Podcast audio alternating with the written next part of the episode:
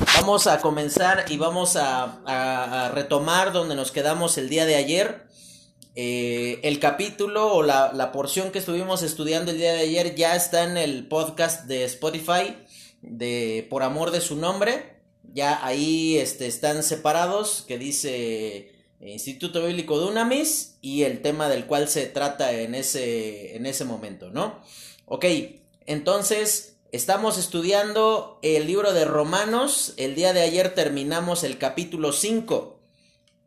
Y la particularidad que tiene este capítulo 5 es que eh, deja bien en claro lo que yo les decía el día de ayer, que es conocido como la doctrina de la imputación donde la justicia de Cristo nos es atribuida a nosotros y nuestro pecado le es atribuido a Él para que de esa manera podamos tener perdón, podamos tener vida eterna y esa atribución ocurre única y exclusivamente por los méritos de Jesucristo. Por la gracia de Dios, decíamos que comenzamos con la gracia de Dios que nos conduce a la fe y la fe nuevamente en un acto de gracia, Dios nos conduce a seguir siendo sustentados por esa misma fe que nos permite a nosotros poder tener la certeza y la tranquilidad de que estamos en el Señor, de que estamos haciendo, eh, teniendo una vida correcta delante de Él, ¿no? Em, Romanos capítulo 6 comienza de la siguiente manera, decíamos que estamos en la sección eh, doctrinal y específicamente estamos estudiando el tema de la santificación. Comúnmente la santificación es considerado como una cuestión que ocurre o que sucede solamente en un ámbito como místico, ¿no? Que es algo eh, que ocurre allá arriba y que no nos lleva a cuestiones prácticas, eh, aún en nuestra eh, formación cultural, los santos, ¿cómo los concebimos?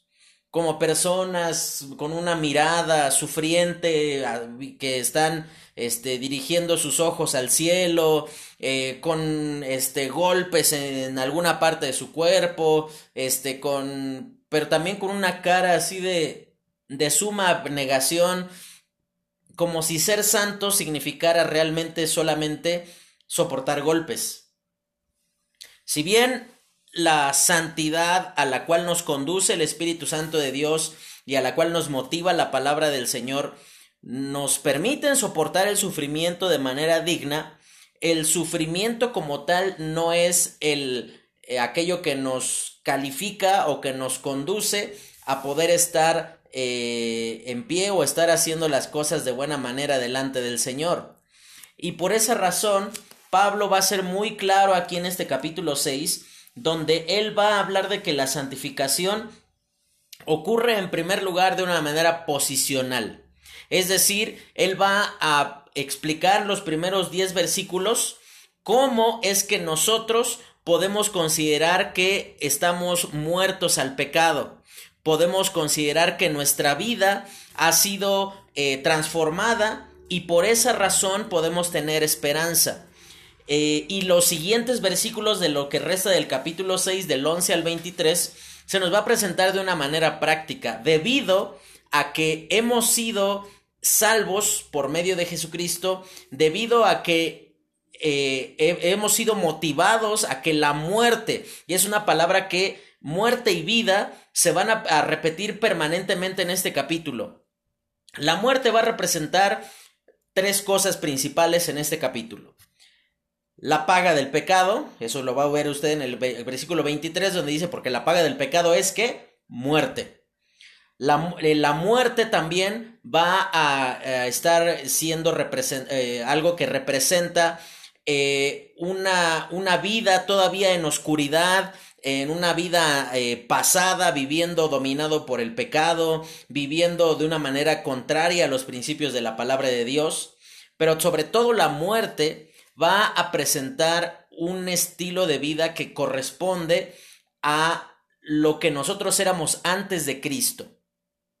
Ahora, la vida, si bien la, la muerte representa tres cosas, la vida también va a representar tres cosas de lo que se va a mencionar aquí en Romanos 6.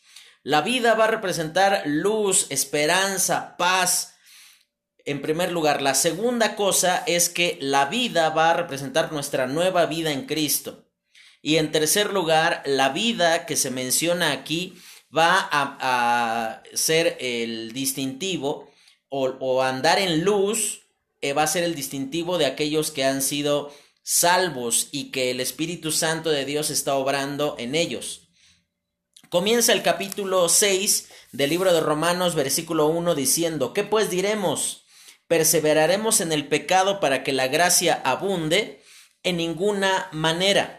Y aquí durante todo el capítulo 6, 7 y 8, Pablo va a ocupar mucho estas preguntas donde él va a tratar eh, este tema muy puntual, donde literalmente dice, hacemos esto y él mismo se responde, dice, en ninguna manera.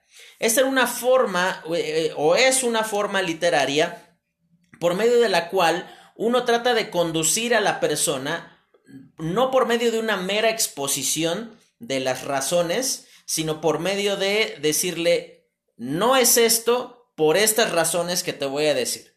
Y entonces, aquí Pablo comienza diciendo, en ninguna manera, y dice, ¿cuál es la razón por la cual los creyentes o la, o la santificación es la razón fundamental por la cual los creyentes no pueden vivir en el pecado, en, su vida pasada. Dice la razón, versículo 2, porque los que hemos muerto al pecado, ¿cómo viviremos aún en él? Y ahí lo pregunta como algo, lo presenta en términos de algo que es imposible de que suceda. Aquí no está preguntando Pablo de cómo, preguntando cuál es el camino sino esa pregunta cómo se, refiere a, a, una forma de, de, de poner una intensidad en la oración donde Pablo está diciendo, no hay manera de que vivas en él. No hay forma de que tú persistas en tus pecados de tu vida pasada y entonces tú pienses que has nacido de nuevo. Esto no significa eh, hay una, una, doctrina que es muy, que es eh, muy dañina, pero que aún está muy presente en las iglesias hoy día, hermanos. Esta doctrina se llama la erradicación del pecado. Y esta doctrina significa muy concretamente, aunque tiene muchas cuestiones ahí, la erradicación del pecado significa que los creyentes, dado que son creyentes y dado que están en Cristo, no pueden pecar. Finalmente, la naturaleza pecaminosa, nuestra eh, este, concupiscencia ha sido quitada, ha sido eh, tirada a un lado y por lo tanto no es posible para un creyente pecar. Y entonces ahí entramos en un conflicto. Si los creyentes no pueden pecar, pero en la experiencia personal pecamos, nos damos cuenta que, que sí somos pecadores, eso entonces nos conduce a una muy triste pregunta entonces, ¿quién sí es creyente? Porque evidentemente sí, nuestra vida pudo haber cambiado desde el momento en el que conocimos a Cristo como nuestro eh, Señor y Salvador, pero tenemos que reconocer algo. Desde ese día comenzó nuestro eterno conflicto de que hacemos lo que sabemos que está mal, sabemos que estamos pecando y se convierte en un conflicto para nosotros pero aún así persistimos en algunas ocasiones en actitudes, en conductas, en eh, pensamientos, en diferentes cosas, pero que nos demuestran que somos pecadores. Por esa razón, eh, después aquí Pablo comienza hablando de posicionalmente por qué somos santos. La primera razón que menciona aquí dice, hemos sido bautizados con Cristo en su muerte. Dice eso, dice en el versículo 3, o no sabéis que todos los que hemos sido bautizados en Cristo Jesús, hemos sido bautizados en su muerte. Ahora, estamos regalando puntos desde ayer, entonces, active su micrófono para responderme algo. ¿Por qué usar la figura del bautismo para decir que estamos bautizados con Cristo en su muerte. ¿Por qué usar la figura del bautismo? ¿O por qué piensa usted que sería necesario? Va por un punto. A ver, a ver, ¿quién me está hablando? eh, hermana Erika. Ok. Porque es, es una manera de mostrar que nosotros hemos decidido eh, para, para Dios. Em, pues sí, finalmente terminamos en ese punto, pero vayamos a la esencia de lo que el bautismo significa. Porque, porque yo, hermano. Eh, a, a ver, levantó la mano ahí el hermano Alberto. Y si no, ahorita le damos oportunidad, hermana. Pero permítame tantito. Sí. Bueno, al final de cuentas debemos considerar el hecho de que el bautismo es una identificación con lo que está haciendo el Señor Jesús. En Así este es. caso nos estamos identificando también en su muerte, ¿no? ¿Para qué? Para que podamos, juntamente con Él, resucitar también. Ok. Hermano Alberto, ya se ganó un punto. Ahora, si se quiere ganar el siguiente, dígame por qué identificar a la gente con la muerte si a lo que somos llamados es a la vida. Porque bueno, finalmente, eh, para que podamos resucitar juntamente con Cristo, necesitamos morir también. Muy bien. Principalmente. Exclusivamente, no principalmente. Bueno, sí. Exclusivamente hay que, hay que morir al pecado. Pues ahí los dejo con el hermano Alberto para que le siga dando la clase. Porque. Nah, no. Bueno, eh, Hermano Alberto, ¿puedo repetir la respuesta?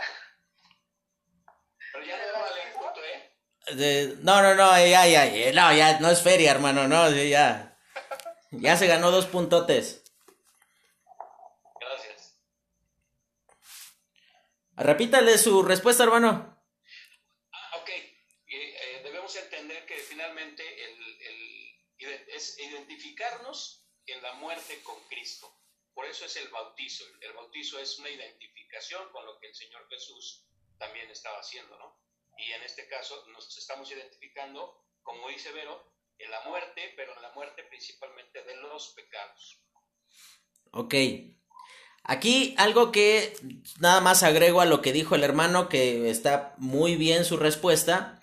Eh, lo único que hay que tener en consideración es que lo que, lo que Pablo trata de transmitir cuando él está diciendo que nosotros hemos eh, sido bautizados con Cristo en su muerte, sí hemos sido identificados, sí con su muerte porque no hay vida si no hay muerte primero, eso lo dijo el libro de Juan capítulo 12, que eh, para que el, el grano produzca tiene que morir primero. Eh, pero aquí también hay una cuestión. Cuando dice, fíjese, la razón la presenta después en el versículo 4. Porque somos sepultados juntamente con él para muerte por el bautismo, a fin de que como Cristo resucitó de los muertos por la gloria del Padre, así también nosotros andemos en vida nueva. Lo que finalmente Cristo estaba cargando en la cruz y que finalmente produjo su muerte, no fue a nosotros, fue el pecado. Y entonces justamente lo que tenía que ser cubierto o con lo que teníamos que identificarnos diciendo, esto produjo la muerte del Hijo de Dios, del mismo modo nos lleva a identificarnos para que podamos nosotros, como dice aquí en el versículo 4, dice que así como Cristo fue resucitado por la gloria del Padre, dice, así también nosotros andemos en vida nueva. Y esa es la naturaleza de la santificación. Si a ti en algún momento alguien te pregunta cuál es el fundamento bíblico principal para la doctrina de la santificación, Romanos 6, 4. Aquí dice, fuimos sepultados con Cristo, fuimos resucitados con Cristo, ¿para qué? Para que andemos en vida nueva. Esa es la, la doctrina de la santificación, donde Dios desea que yo no me mantenga en, la, en el mismo tipo de vida que yo tenía eh, anteriormente. Yo no conozco el pasado de, de ustedes, hermanos, pero sí conozco el mío. Y evidentemente hay muchísimas cosas que me avergüenzan, cosas que, eh, gracias a Dios, quedaron allá atrás, pero que nunca las podré borrar. Que, siempre estarán ahí presentes y que tristemente para hasta la fecha, mucha gente me sigue conociendo por lo que yo hice hace eh, casi 20 años en lugar de por lo que yo estoy haciendo ahorita. Y entonces, la santificación es, tenemos que, les hago entonces ahora una pregunta. Les hago ahorita la pregunta para que a la luz de lo que vamos estudiando en el capítulo 6 y el capítulo 7, terminando el capítulo 7 ustedes me puedan responder. La pregunta es, ¿la santificación es una obra de Dios o es una obra del hombre? Y ustedes me van a tener que responder. ¿Por qué? ¿Por qué es una obra de Dios o por qué es una obra del hombre. Y ustedes me van a tener que justificar en estos dos capítulos la razón de su respuesta. ¿Ok? Estamos hablando de la santificación y dice, eh, eh, en cuanto a la posición, dice en el versículo 5, porque si fuimos plantados juntamente con él en, semejanza perdón, de su muerte, así también lo seremos en la de la resurrección. Y después, durante todos estos versículos, aquí Pablo llega al versículo 8, donde dice, y si morimos con Cristo, creemos que también viviremos con Él, sabiendo que Cristo, habiendo resucitado de los muertos, eh, ya no muere. La muerte no se enseñorea más de Él. Porque, porque en cuanto murió, al pecado murió una vez por todas, mas en cuanto vive, para Dios vive. Y esto es algo, esto es algo eh, sumamente importante o, realmente trascendental que necesitamos tener bien en claro cada uno de nosotros. Lo que estamos eh, eh, hablando aquí es con respecto al hecho de que... ¿Cómo? ¿Alguien preguntaba algo? Ah, no, creo que no. No, no hay problema. No hay problema, no hay problema. Eh, decía que menciona dos cosas, la muerte del Hijo de Dios y la vida que él tiene. Pero aquí menciona que su muerte se realizó una vez.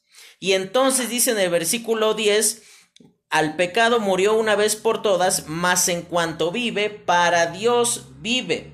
Aquí la santificación también una de las razones que se presenta que es algo que Dios realiza es porque la santificación es algo que es consumado o es algo eh, recibido por los creyentes en virtud de que Cristo resucitó de los muertos. Si Cristo no hubiese resucitado, entonces nos encontraríamos en una situación en donde el sacrificio de Jesucristo no fue acepto. Y entonces no habría razón para ni siquiera para creer en Cristo, no habría razón para esperar perdón de pecados, no habría razón para una vida nueva.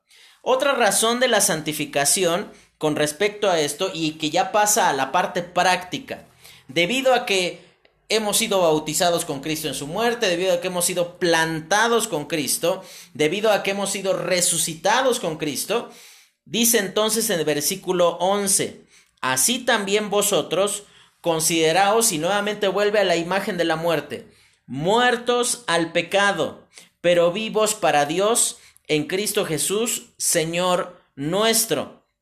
No reine pues el pecado en vuestro cuerpo mortal, de modo que lo obedezcáis en sus concupiscencias. Y ahí te das cuenta, la santificación es visto como algo que se va desarrollando día a día, pero fíjate en quién está descansando esa obra de santificación. Dice, pero vivos para Dios en Cristo, Jesús Señor nuestro. Si la santificación fuese una obra humana, entonces descansaría en virtudes humanas, en cosas que usted y yo podemos realizar sin ningún problema. Sin embargo, la palabra de Dios presenta que la santificación es algo que ocurre por causa de Jesucristo. Él la ofrece, Él la ejecuta y Él finalmente la lleva hasta su fin.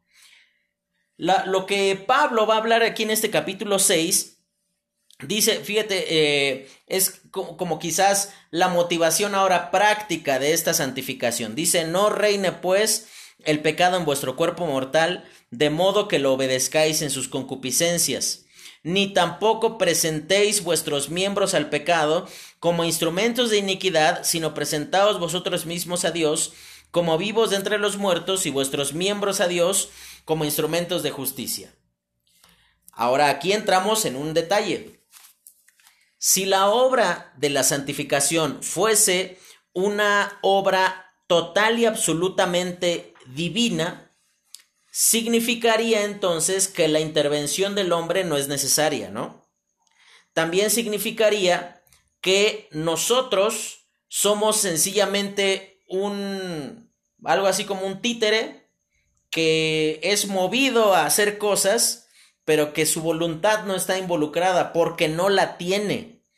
Pero fíjate cómo dice aquí, dice, no reine. Fíjate, cosas que hablan de una decisión. Y después dice, ni tampoco presentéis. Pero después dice, sino presentaos a Dios. Con esto no estoy diciendo que la santificación es una obra humana, sino que estoy diciendo que la santificación es una obra divina que se produce por medios humanos para que la gloria de Dios sea dada a conocer entre los hombres. A ver, te lo vuelvo a repetir. La santificación no es una obra humana porque no descansa en méritos humanos pero tampoco es una obra única y exclusivamente divina para decir que yo no hago nada y a final de cuentas me sigo santificando. Lo que Pablo presenta aquí es que la santificación, en primer lugar, es algo que ocurre en aquellos que tienen vida en Cristo. En segundo lugar, ocurre en aquellos que se someten a la gracia de Dios, y es Dios quien los conduce a esa actitud, que es Dios quien me, eh, produce en mi corazón esa actitud de, sumisión a sus principios, a su voluntad. Pero eso por qué causa ocurre? Por la gracia de Dios. Si yo me eh, considerara que yo soy capaz de estar en pie por mis propios méritos, de limpiarme del pecado, piense en esto. Eh, hay un libro eh, muy viejo, y ahorita también en Romanos 7 te voy a mencionar algo sobre él. Se llama Las Confesiones de San Agustín. Y él allí habla con respecto a su experiencia de cómo llegó a conocer de Cristo.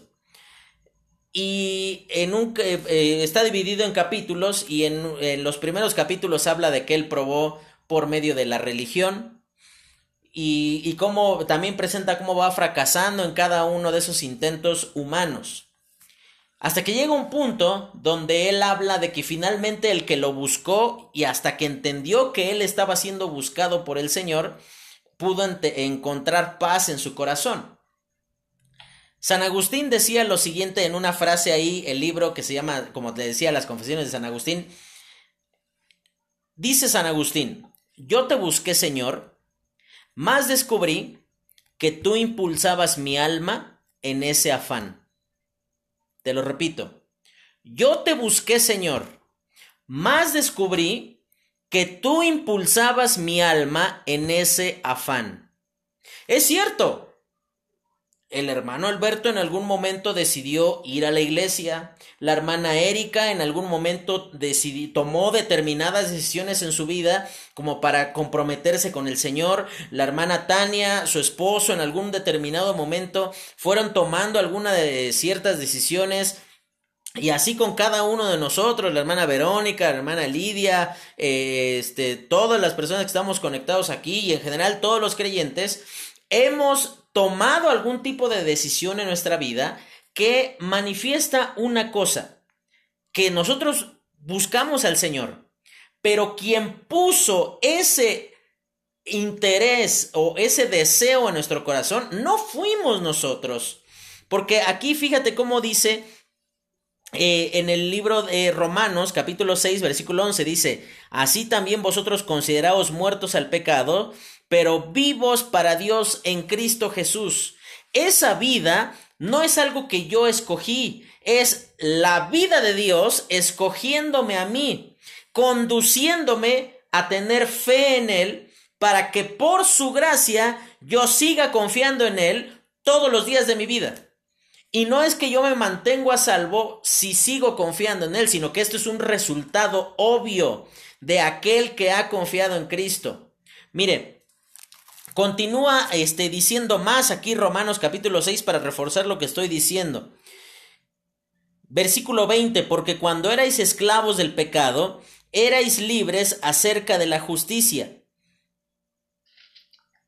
Pero ¿qué fruto teníais de aquellas cosas de las cuales ahora os avergonzáis? Porque el fin de ellas es muerte. Acuérdese de sus años en los cuales usted no conocía de Cristo. Yo te voy a hablar de mí. No, no, no pretendo hacer alguna mención de, su vida eh, personal antes de Cristo, pero sí te menciono de mí. Mira, los días en los cuales yo amanecía tirado en la banqueta de tan borracho que andaba, eh, todos los brazos, como los tengo marcados así por, por todo el tiempo que pasé en las drogas, todas las porquerías que metí en mi mente y que hoy día me avergüenza haber hecho en esos días estando sin Cristo, yo me encontraba libre de, de lo que la justicia exigía de mí. La justicia, ¿qué es lo que exige? Arrepentimiento. Pero si tú me dices todas esas cosas, toda esa aparente libertad que yo pensaba que tenía, no se compara con el hecho de saber que he sido perdonado.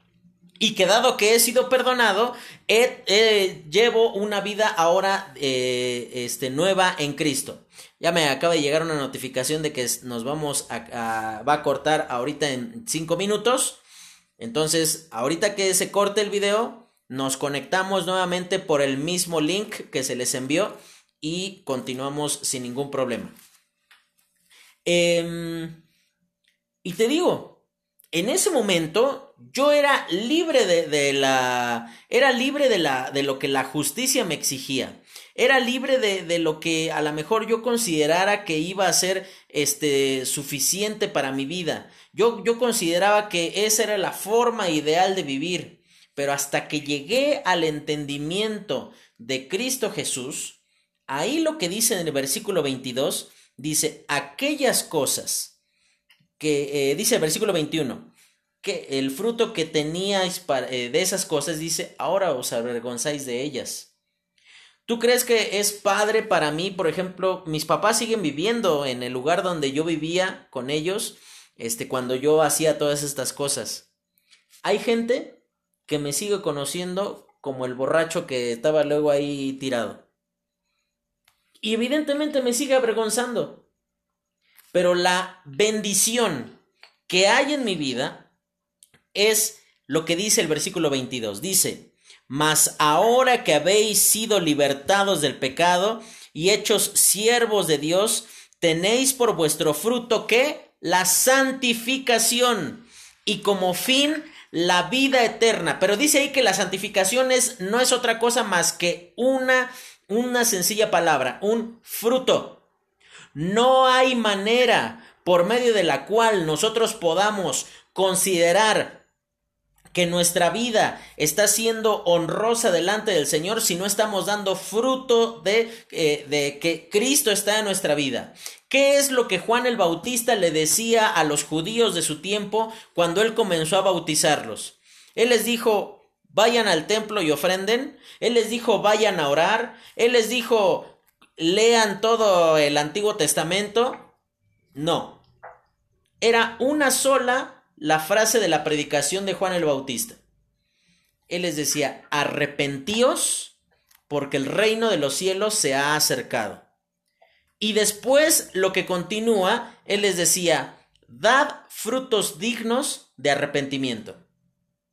Eso significa que si hermano usted no está dando ninguna evidencia de que usted está en Cristo, de que su vida ha cambiado, de que usted está en el Señor, de que usted está andando de una vida, de una forma piadosa delante de Él, lo único que manifiesta es que probablemente usted no está en el Señor.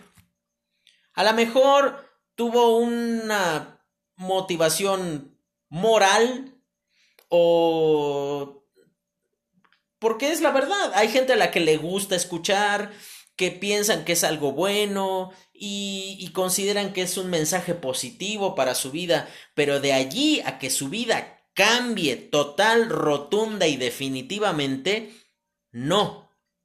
Y ese es entonces el tema por medio del cual aquí dice en el versículo 22, el fruto que tenemos no hay más, dice, es vuestra santificación.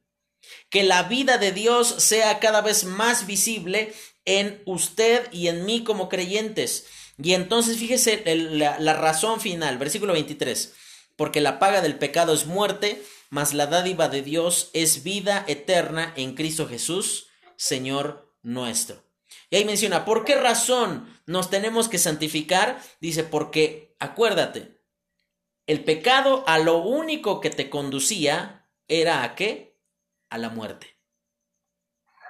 Pero dado que has recibido, como dice ahí, una dádiva, es un regalo inmerecido, algo que solo Dios lo puede dar.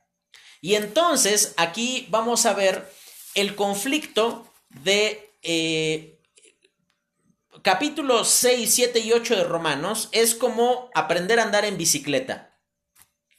En el capítulo 6, el enfoque está en cuando nos inclinamos hacia nuestra carne. El capítulo 7 es cuando nos inclinamos hacia la ley. Pero el capítulo 8 es cuando finalmente tenemos equilibrio cuando finalmente andamos de una forma apropiada. Ya Pablo les explicó a los romanos que hacia la carne lo único que les espera es la vergüenza de aquellas cosas que antes les aquejaban cuando no conocían a Cristo. Versículo 21. Pero eh, comienza el capítulo 7 y ocupa una imagen. Y esto va a ser mucho más gráfico para aquellos que estamos casados. Hermano, desde el momento en el que usted se casó, usted renunció a su libertad. Y hermana, usted también le ocurrió lo mismo. Desde el momento en el que usted se casó, pues ya antes tenía un canastito de ropa que lavar, pero ahora tiene un canastón no, no, no, no, de ropa que lavar. Y hermano, antes usted con una coca y un gansito era feliz durante todo el día, pero ahora hay que pagar la renta, el gasto, la luz, el agua y así se van sumando este, todas las cosas. De tal manera que el matrimonio, y lo digo en el sentido eh, bueno de la palabra, no, no, no pretendo este, que, que alguien a lo mejor se sienta un tanto agredido con lo que voy a decir. Pero el matrimonio es, digamos que, una forma de esclavitud. Porque desde el momento, eh, ya está la hermana Tania diciéndole a su esposo, ¿viste? Te dije que... No, es cierto, no, hermano. Eh, y todos desde que nos casamos, llegó un momento en el cual decíamos, pero es que yo quería seguir viendo el fútbol y tengo que ver la película romántica. Y usted, hermana, dice, es que yo quería ver este programa de cocina o de belleza y tengo que ver una película de balazos. De tal manera que ese compromiso no redujo propiamente nuestra libertad, amplió el alcance que cada uno de nosotros tenía. Y eso es entonces lo que Pablo va a ocupar en el capítulo 7. Eh, va a presentar a la ley como un esposo, pero de esos que nada más oye la esposa que entra la llave ahí en su casa, híjole, y es una, un, un tormento y una de ponerse a tronar los dedos y decir, y es que será que está bien limpia la casa, será que le planché bien la ropa, no me habré pasado de sal en la comida, eh, este, estoy bien arreglada para que no se moleste. de esas gentes en las cuales todo le incomoda, que nada le gusta, pero todo está mal, que por más que uno se esfuerza, uno nomás no le atina a lo que, a lo que finalmente pues puede ser agradable para, para esta persona, ¿no? Ese, ese esposo eh, también va a tener una característica. Él va a ser rígido, estricto, durísimo con su esposa. Eh, y él va, supongamos, que él llega, abre la puerta y en lugar de decir, ay amor, qué bueno que limpiaste, pues, gracias por tu trabajo, comienza allí a decir, allí arriba hay una arruga, está mal hecho el quehacer. Y le sirve usted, hermana, de comer y la cuchara, vio que cuando les queda tantita agüita, pues como que se manchan tantito, pero no están sucias. Sencillamente pues, se, se quedó un poquito mojada y demás y por eso se queda manchadita. Y él comienza a decir, es que tú me sirves con puros este, cubiertos sucios y parece que no puedes hacer nada bien y comienza con una serie de reclamos y él le dice la, la línea de mi camisa tenía que ir dos milímetros más hacia la izquierda. Y, de esas veces en donde tú dices, bueno, bueno, maestro, nada te gusta. O sea, nada te agrada. O sea, que si hago, porque no hago. Que si no hago, porque no lo hago. Entonces, termina siendo tan imposible vivir con alguien así. De tal manera que uno dice, ¿para qué me casé? ¿No? O sea, de esas veces en donde Y entonces te decía, de esas veces, ahí ya me ven, creo, de esas veces en las cuales tú dices, ¿Ya me ven? Ahí está. De esas veces en las cuales dices, qué difícil es la vida con esta persona. Eh, eh, es tan difícil este, estar allí eh, dándole gusto y que si hago una cosa que porque la hago y que si no la hago que porque no la hago. Y entonces también había una característica. Este esposo le lanza un ultimátum a la esposa y le dice, debido a que eres tan incompetente, debido a que no puedes hacer nada bien, entonces te voy a, rechazar, te voy a regresar allá a casa de tus papás y mejor ahí quedamos. Y entonces surge un, e, ese era el anterior esposo. Y entonces hay un nuevo esposo que usted llega y a lo mejor pues tiene hijos y dejaron ahí una fiesta de juguetes en la sala y hay algunas cosas fuera de lugar. Y él llega y te dice, ah, mira, no hay problema, este, pues después lo, lo, puedes hacer sin ningún problema, a mí me interesa que tú estés bien, oye, mira qué bonito, te arreglaste el cabello, oye, este, mira, hueles rico, aunque la casa huela más a cebolla que otra cosa porque está cocinando, eh, o, sea que la, la, la, la cuestión es total y absolutamente diferente. Porque allí, más que ser una cuestión en donde la esposa está siendo infiel, el, la cuestión aquí es que el esposo la rechazó. El esposo la, la tiró a un lado y él dijo, no me sirves por incompetente. Y fíjese cómo dice Romanos 7, versículo 1. ¿Acaso ignoráis, hermanos? Pues habla a los que conocen la ley, que la ley se enseñorea del hombre entre tanto que éste vive, porque la mujer casada está sujeta por la ley al marido eh, mientras éste vive. Pero si el marido muere, ella queda libre de la ley del marido. Así que si en vida del marido se uniere a otro varón, será llamada adúltera. Pero si su marido muriere, es libre de esa ley, de tal manera que si se uniere a otro marido, no será adúltera. Así también vosotros, hermanos míos, habéis muerto a la ley mediante el cuerpo de Cristo, para que seáis de otro, del que resucitó de los muertos, y nuevamente volvemos a lo mismo, para que llevéis fruto para Dios.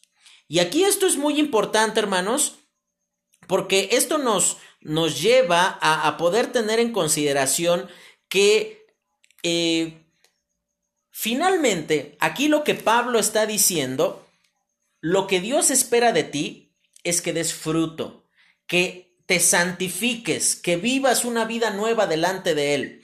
Y entonces, aquí Él eh, eh, dice, ustedes han muerto a la ley por medio del cuerpo de Cristo. Dice para, dice para que, el cual resucitó, dice para que llevéis fruto para Dios. Ese esposo que te maltrataba y te, casi casi te golpeaba y que te, te de incompetente no te bajaba, quedó en el pasado.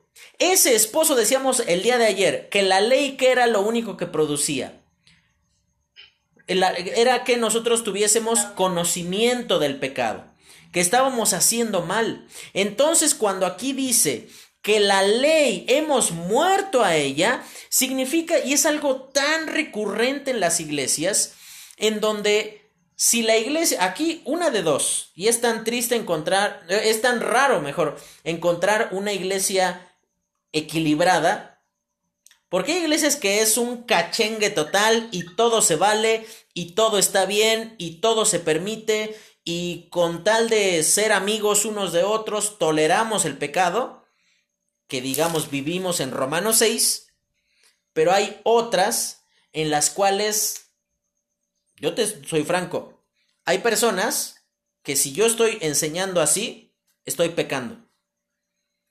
Porque piensan que la corbata es un objeto santificador.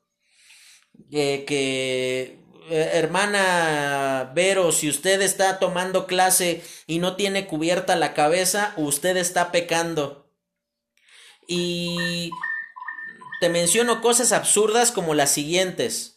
Como e, es que hermana Tania, el color de su pared, eh, que, de su casa, este tendría que ser eh, diferente al color de como era por dentro el tabernáculo, tendría que ser dorado. Entonces, como no es este dorado, usted está pecando. Hermana, usted que ayer nos, nos permitió tener clase hasta con un gato, este, usted está pecando, ¿cómo se le ocurre tener un gato adentro de su casa? No, este, hermano Alberto, este, a mí se me hace que eso que tiene usted allá a la derecha, a, a, su izquierda, ha de ser como una Virgen de Guadalupe y ya no le alcanzó, ya no la alcanzó a quitar. Y ahí yo podría ir repasando a cada uno de ustedes, buscándole algo con tal de acusarlos de pecado. Y eso sabes cómo se llama, hermano?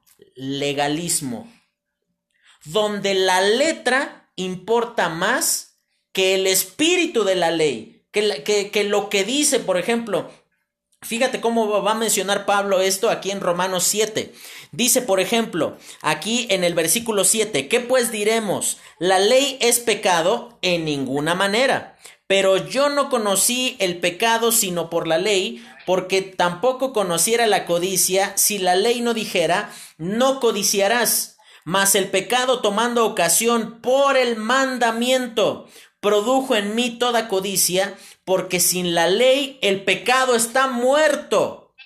¿Sabes por qué? ¿Por qué razón tanta gente se desgasta años y años y años de su vida en iglesias o ellos mismos bajo un sistema legalista? Porque ellos consideran que el pecado se controla castigando la carne castigando el cuerpo, maltratándose a sí mismo. Y entonces es más valioso para estas personas ponerse una corbata que cumplir con la voluntad de Dios y andar de acuerdo a sus principios. Sí, mucha corbata, pero ellos no están enterados a lo mejor de que yo estoy teniendo algún pecado en lo oculto. Y eso termina siendo intrascendente, con tal que en el exterior yo cumpla con la norma, lo del interior termina siendo irrelevante. ¿Qué grupo religioso se comportó de esa manera? que valoraban más lo exterior que lo interior? Los fariseos. Los fariseos. Justamente los fariseos. Te exento del examen si encuentras una alabanza del Señor Jesucristo a los fariseos. Ni te gastes en buscar porque no la hay. No, no hay una, una buena recomendación que el Señor Jesucristo haya hecho de los fariseos. Él todo el tiempo de hipócritas no los bajaba. ¿Y sabes eso a causa de qué era? No era a causa de que eran ignorantes, porque eran, si alguien conocía la ley, eran esos tipos. No es porque no eran devotos, porque si alguien tenía en alta estima la ley, eran esas personas. Pero yo no sé si tú has notado algo cuando el Señor Jesucristo en el Sermón del Monte, Él le habla al pueblo de Israel en general. Él dice la siguiente frase al principio del Sermón del Monte y él dice, oísteis que fue dicho. Y después menciona alguna cosa y él después menciona, mas yo os digo. ¿Eso qué significa? ¿Dónde lo oyeron? En una sinagoga. ¿Y quiénes se los enseñaban? Los fariseos. ¿Está mal o estaban equivocados los fariseos al decir no adulterarás? No, estaban en lo correcto. Pero ¿en qué estaban mal? En considerar que el pecado se reducía o era algo que solamente abarcaba lo externo, no lo interno del corazón. Es decir, que mientras yo no esté allí acostado con otra mujer, no pasa nada. No estoy adulterando. Esa era la postura de los fariseos. Sin embargo, el Señor Jesucristo dice, mas yo os digo que cualquiera que codicia a una mujer en su corazón, ya adulteró con ella en su corazón. Y ahí el Señor Jesucristo le da el sentido profundo y real que la ley tenía. Por eso Pablo aquí dice, ¿es la ley pecado? En ninguna manera. ¿Cómo va a ser la ley pecado? Nosotros conocemos que somos pecadores por causa de la ley. Y entonces, fíjate cómo continúa diciendo, versículo 10, y hallé que el mismo mandamiento que era para vida, a mí me resultó para muerte.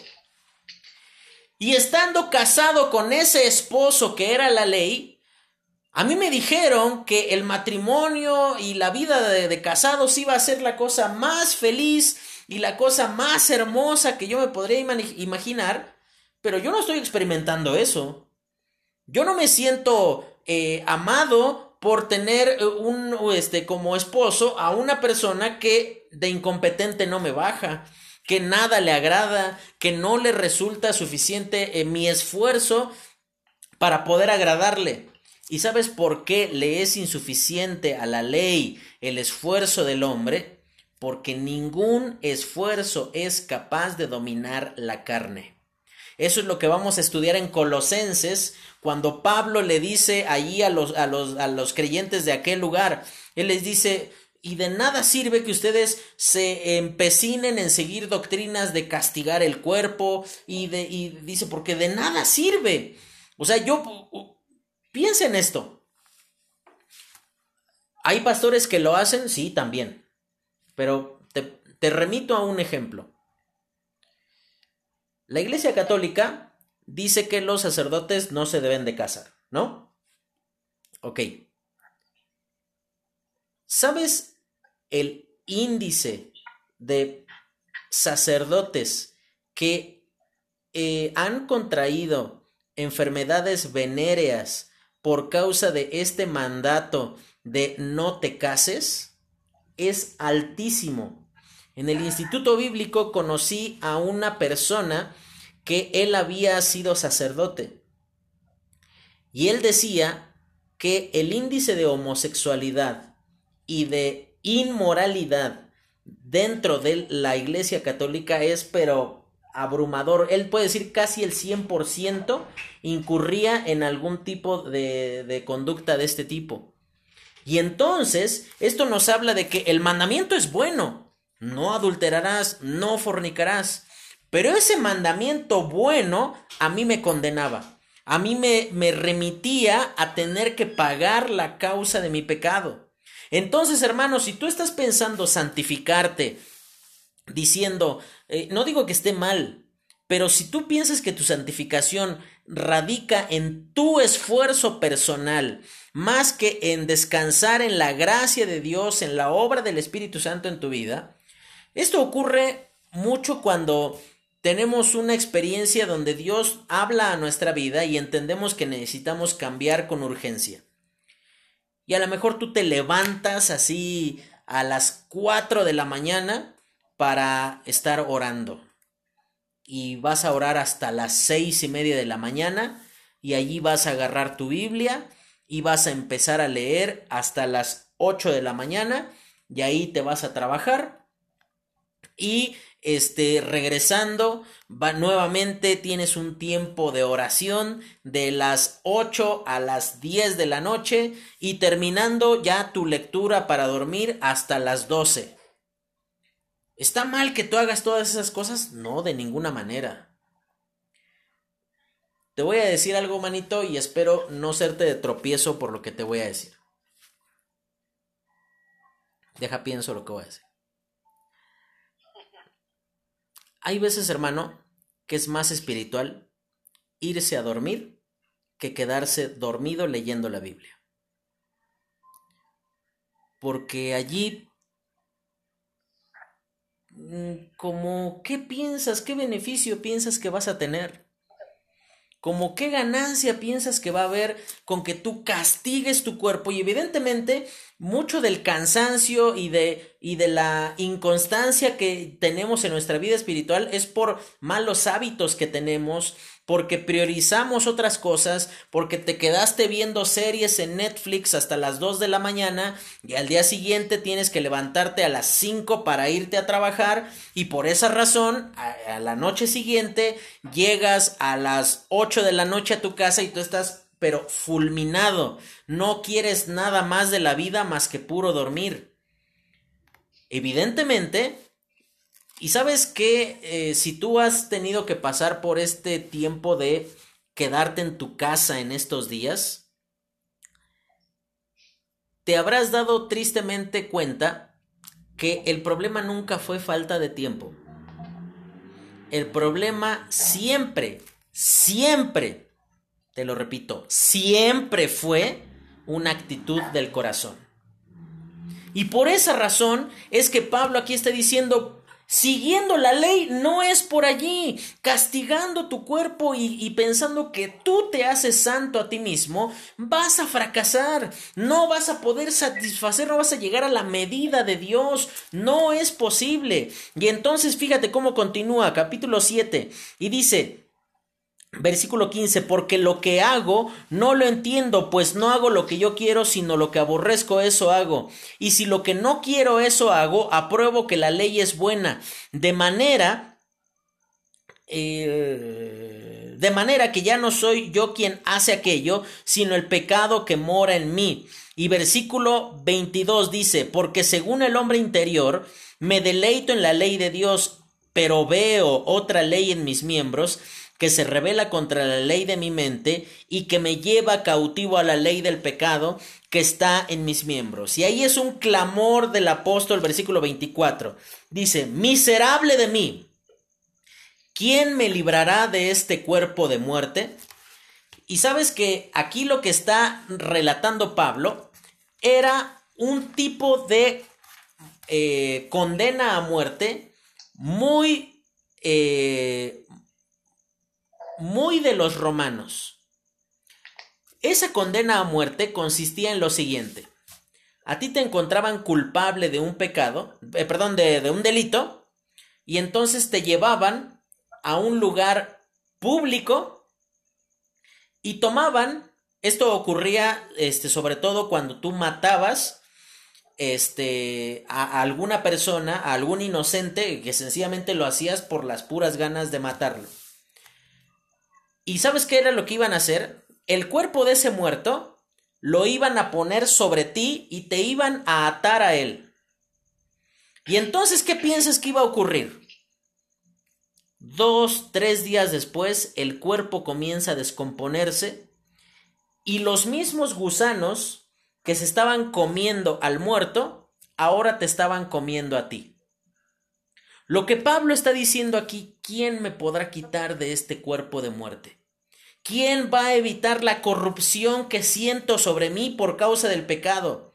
¿Quién me podrá librar? Ya lo intenté por el libertinaje y fracasé. Ya lo intenté por el legalismo y fracasé. Y entonces ahí Bendito versículo, versículo 25 dice, gracias doy a Dios por Jesucristo Señor nuestro, así que yo mismo con la mente sirvo a la ley de Dios, más con la carne a la ley del pecado. Y entonces, algo que llena de mucha consolación, y este versículo especialmente fue importante para mí en mis primeras semanas de haber andado en Cristo. Te cuento, eh, yo conocí de Cristo a los 18 años y pues ya te he mencionado algunas cosas, pues no tenía una muy buena vida antes de Cristo y pasó que como una semana después, dos semanas por mucho, eh, me fui otra vez a emborrachar con unos amigos y regresé a mi casa y me sentía pero pero muy mal yo, sea, y no por el alcohol, sino por lo que yo había hecho, porque había hecho algo que yo entendía que estaba mal. Y entonces, me acuerdo que la persona que me estaba disipulando al día siguiente la tenía que ver. Y me preguntó porque me veía así, pues como decaído, y me dijo, oye, pero pues, ¿qué tienes? ¿Qué, qué te pasó? Y entonces, este, le conté lo que había ocurrido, y él me mostró este versículo. Y él decía, ahora pues, ninguna condenación hay para los que están en Cristo Jesús.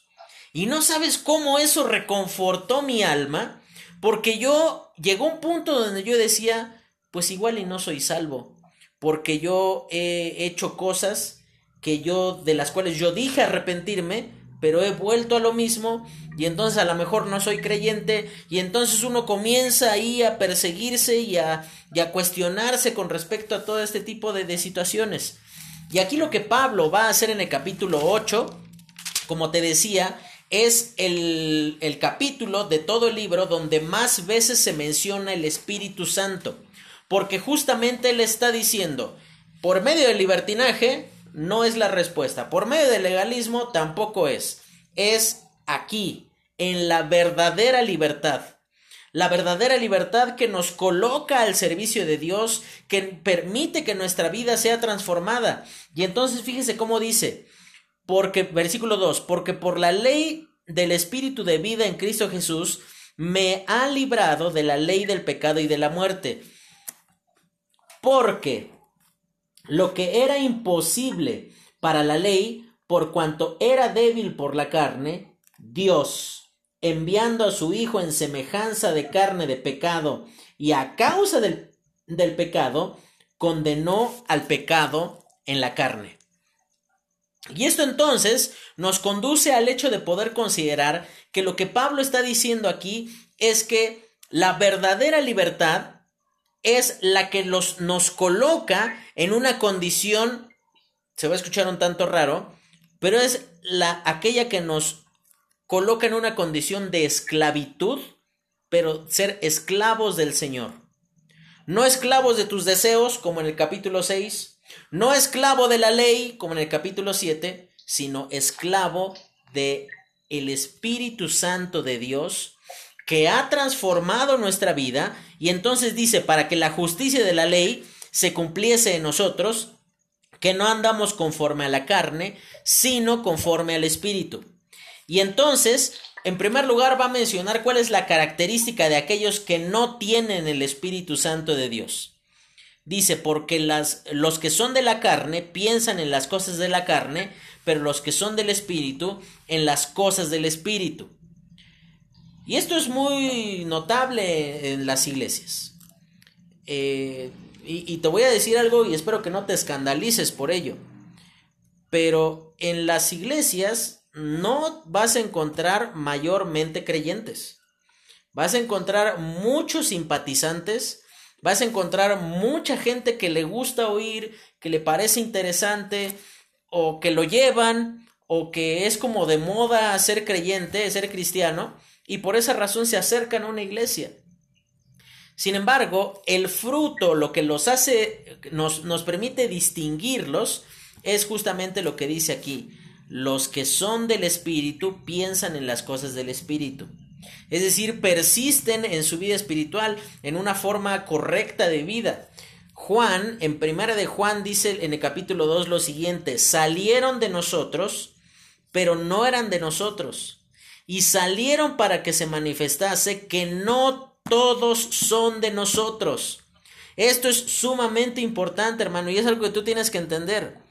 Probablemente la persona que tienes al lado no es creyente, por más de que eh, es alguien que ha dicho creer en Cristo, a lo mejor hasta se bautizó, a lo mejor hasta tiene una Biblia, a lo mejor hasta es tu compañero del instituto, pero tú ves su vida, buscas por todos lados y no encuentras fruto, no encuentras una evidencia de que Cristo le haya salvado.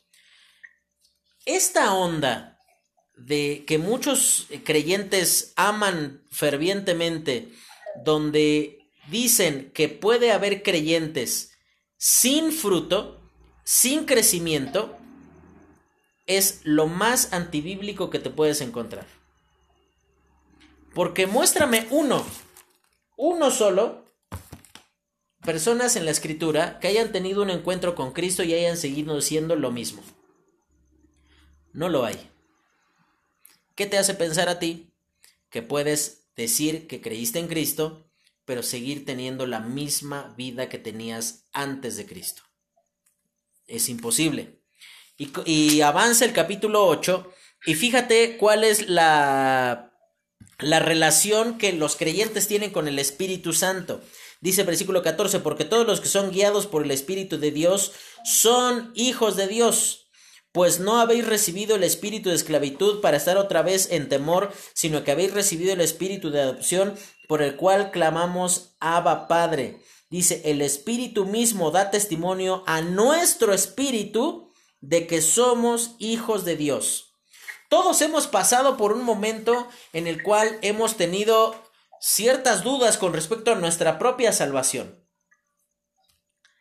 ¿Sabes cuál es eh, la principal evidencia de que tú eres salvo? De que tú en algún momento te preocupaste por saber si eras salvo o no. Un inconverso no se ocupa de eso. Alguien que, que, no, no tiene el Espíritu Santo de Dios no se, no se preocupa por analizar su vida y decir, oye, pues es que yo mucha diferencia no veo de mi vida a este tiempo, entonces ¿será que yo soy salvo? Por esa razón es importante lo que va a decir aquí a continuación eh, eh, Pablo comienza hablando con respecto a las dificultades que los creyentes van a, enfrentar. Y entonces dice en el versículo 28 y sabemos que los que aman a Dios todas las cosas les ayudan a bien. Esto es a los que conforme a su propósito son llamados.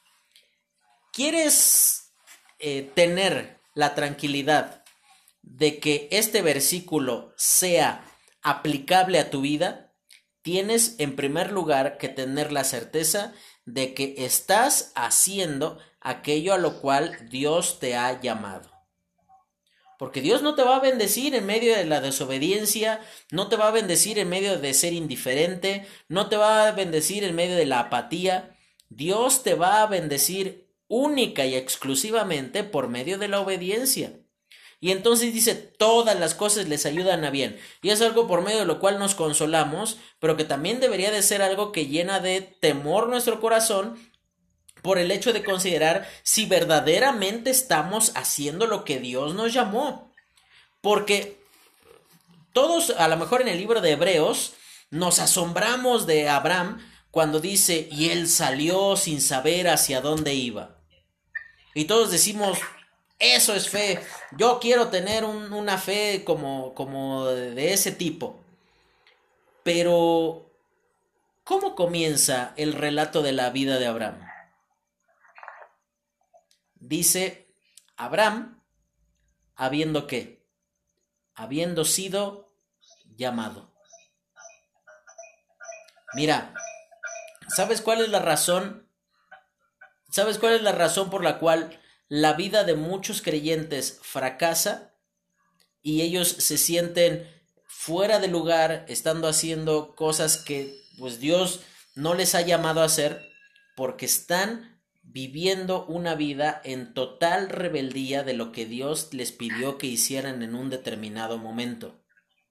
Y a lo mejor tú preferiste, no estoy diciendo que tener un trabajo sea algo malo porque es algo necesario, es algo que un mandato de la palabra de Dios, pero a lo mejor decidiste dejar a un lado un llamado a servirle al Señor por una estabilidad económica, decidiste eh, eh, a lo mejor, o al contrario, a lo mejor tú te decidiste por el ministerio y en realidad Dios te había llamado a otra cosa. Y entonces las dificultades que tú estás experimentando en este momento no son otra cosa más que resultado de tu desobediencia, no son una prueba, no son una forma por medio de la cual Dios está fortaleciendo tu fe, es una forma por medio de la cual Dios está haciendo evidente que por allí no era.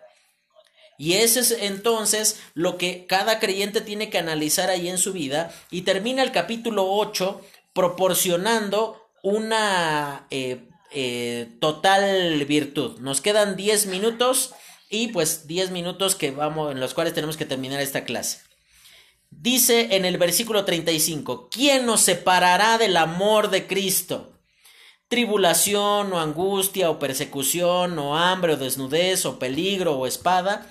Como está escrito, por causa de ti somos muertos todo el tiempo, somos contados como ovejas de matadero. Versículo 37 dice, antes bien, antes en todas estas cosas somos más que vencedores por medio de aquel que nos amó. Y esta es una, una forma por medio de la cual los romanos vivían o, ellos proclamaban su, eh, el éxito de sus campañas militares. Ellos no decían que eran vencedores, ellos decían que eran más que vencedores. ¿Sabes por qué? Porque ponían a sus enemigos a pelear por ellos. Ellos cuando llegaban a conquistar una ciudad, ellos eran muy inteligentes, ellos no mataban a todos para quedarse con la ciudad. Ellos le decían a la gente, mira, ya no tienes otra opción, no te puedes resistir, has sido conquistado. La única oportunidad que tienes es que tú te unas a nosotros y pelees por tu vida. Y si tú sobrevives a las batallas, entonces vas a poder ser parte del imperio. Y entonces imagínate una persona que había sido conquistada, veía más esa batalla como una oportunidad de sobrevivir que como un acto de crueldad de los romanos. Bueno, hermano, tú y yo somos más que vencedores por causa de Jesucristo, porque no podremos abandonar este, este cuerpo, como decía Pablo, este cuerpo de muerte que sentimos cómo nuestro pecado nos carcome y cómo va, este, corrompiendo nuestra vida, pero tenemos sobre todas las cosas el Espíritu Santo de Dios que nos permite ser competentes. Dice segunda de Corintios 3:5, no que seamos competentes por nosotros mismos como para pensar algo de nosotros mismos, sino que nuestra competencia proviene de Dios. Y eso es en lo cual tú puedes descansar. Mira, probablemente después de tiempos en los cuales hemos estado lejos del Señor, nos sentimos así como cuando nuestros papás nos disciplinaban. Que después de que nos habían dado una pela, pero de esas buenas, nos sentíamos avergonzados y quedábamos allá abandonados en el rincón y sabíamos que no nos iban a venir a, rogar para, para volver a la comunión. Y por más de que habían pasado dos horas de que nos habían dado, sabíamos que las cosas no estaban en buenas condiciones. Hermano, con Dios no es así. Y por esa razón, hablándole a creyentes que habían a lo mejor confiado en, en, en a, obedecer a su carne o en tratar de obedecer a la ley, Pablo les dice en el versículo 38, por lo cual estoy seguro que ni la muerte, ni la vida, ni ángeles, ni principados, ni potestades, ni lo presente, ni lo porvenir, ni lo alto, ni lo profundo, ni ninguna otra cosa creada nos podrá separar del amor de Dios que es en Cristo Jesús Señor nuestro. Ocupa algo muy importante allí. Dice otra cosa creada. ¿Qué existe que no haya sido creado? Contéstenme. ¿Qué existe que no haya sido creado? No, si hay algo que existe que no haya sido creado. Alguien. Más bien. Dios. Dios, evidentemente. Y si Dios no se atreve a rechazarme por causa de mi pecado, porque fíjate lo que dice aquí en el mismo capítulo 8, en el versículo 32, el que no escatimó ni a su propio Hijo, sino que lo entregó por todos nosotros, ¿cómo no nos dará también junto con él todas las cosas? Mira, piensa en esto, hermano. Si Dios ya te dio a Cristo, ¿qué tan grande tendría que ser tu problema, tu necesidad, tu pecado, como para que no tenga solución? Es imposible. Dice, ni ninguna otra cosa creada nos podrá separar del amor de Dios que es en Cristo Jesús. Y esto tendría que hacerte sentir eternamente abrazado y apapachado diciendo, gracias Dios por amarme. Fíjate que lo asombroso del amor de Dios es esto y con esto termino. El amor de Dios no es que nosotros hayamos amado a Dios, sino en que Dios, sabiendo toda nuestra miseria, es decir, que no hay nada que le sorprenda a Dios de nosotros, Él aún así persiste en amarnos. Eso es amor. Y eso es amor verdadero, amor que consuela el alma, que, que, sobrepasa nuestras miserias, que a pesar de nosotros mismos es un amor que nos sostiene en pie, a pesar de que hemos pecado, a pesar de que hemos fallado al Señor, a pesar de que hemos eh, vuelto la espalda a Él y, y hemos sido rebeldes a su voluntad. Por esa razón dice, ¿quién nos separará del amor de Cristo si ni siquiera Cristo nos separó de Él? ¿Quién? No hay nadie que te pueda separar de Él. Ni siquiera tu pecado, ni siquiera tu necedad, ni siquiera tu incompetencia de poder cumplir la ley, ni siquiera Dios mismo te ha separado de Él. Razón por la cual tú puedes decir en esta noche, gracias Dios. Y ahí ahora sí aplica lo que yo te decía en libros proféticos, gracias Dios por tu amor. Eso que consuela el alma y que llena de paz el corazón y que nos hace ser agradecidos y tener consuelo. Vamos a terminar en esta noche. Mañana tenemos que terminar Romanos y vamos a eh, hacer la introducción de Primera de Corintios. Entonces, si hay alguna pregunta, tenemos dos minutos para responderla. O si no, terminamos aquí. ¿No hay preguntas? La pregunta que hizo es, ¿la santificación es una obra de Dios o del hombre? Ajá. Sería, yo digo que sería Dios.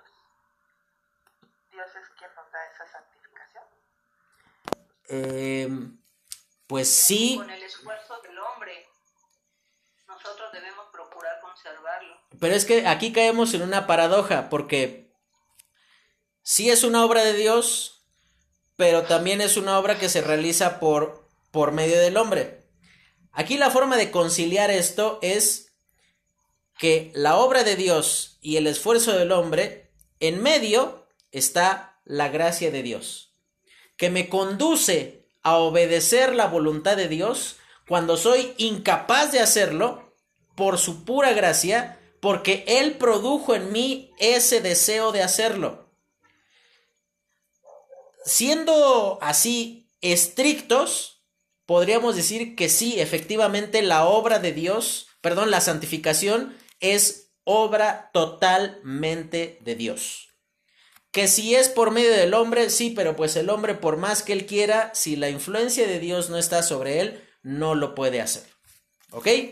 Entonces, ahí está la respuesta de la santificación, obra de quien es. Muy bien, terminamos hermanos, muchísimas. Este... Eh, hay para la otra con más calma, hermana. No, sí, sí, este, sí, sí, sí le, sí le tengo ahí su punto. Hermana Erika. ¿Cómo? ¿Perdón?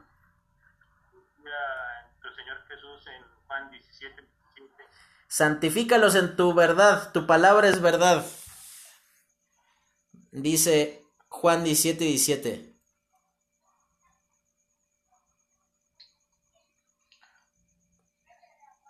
Y es en lo que pues nosotros podemos descansar, que es por los méritos de Cristo que somos santificados. Y el medio, evidentemente, como usted dice, de santificación es única y exclusivamente la palabra de Dios. Y por esa razón hacen mucho bien en estudiarla. Vamos a orar y terminamos. Señor, te damos gracias porque eres bueno con nosotros, porque tú nos enseñas por medio de tu palabra. Y ayúdanos, Señor, a poder vivir de una manera que te honre y que te glorifique a ti. Te lo pedimos, Señor, en el nombre de Cristo Jesús. Amén.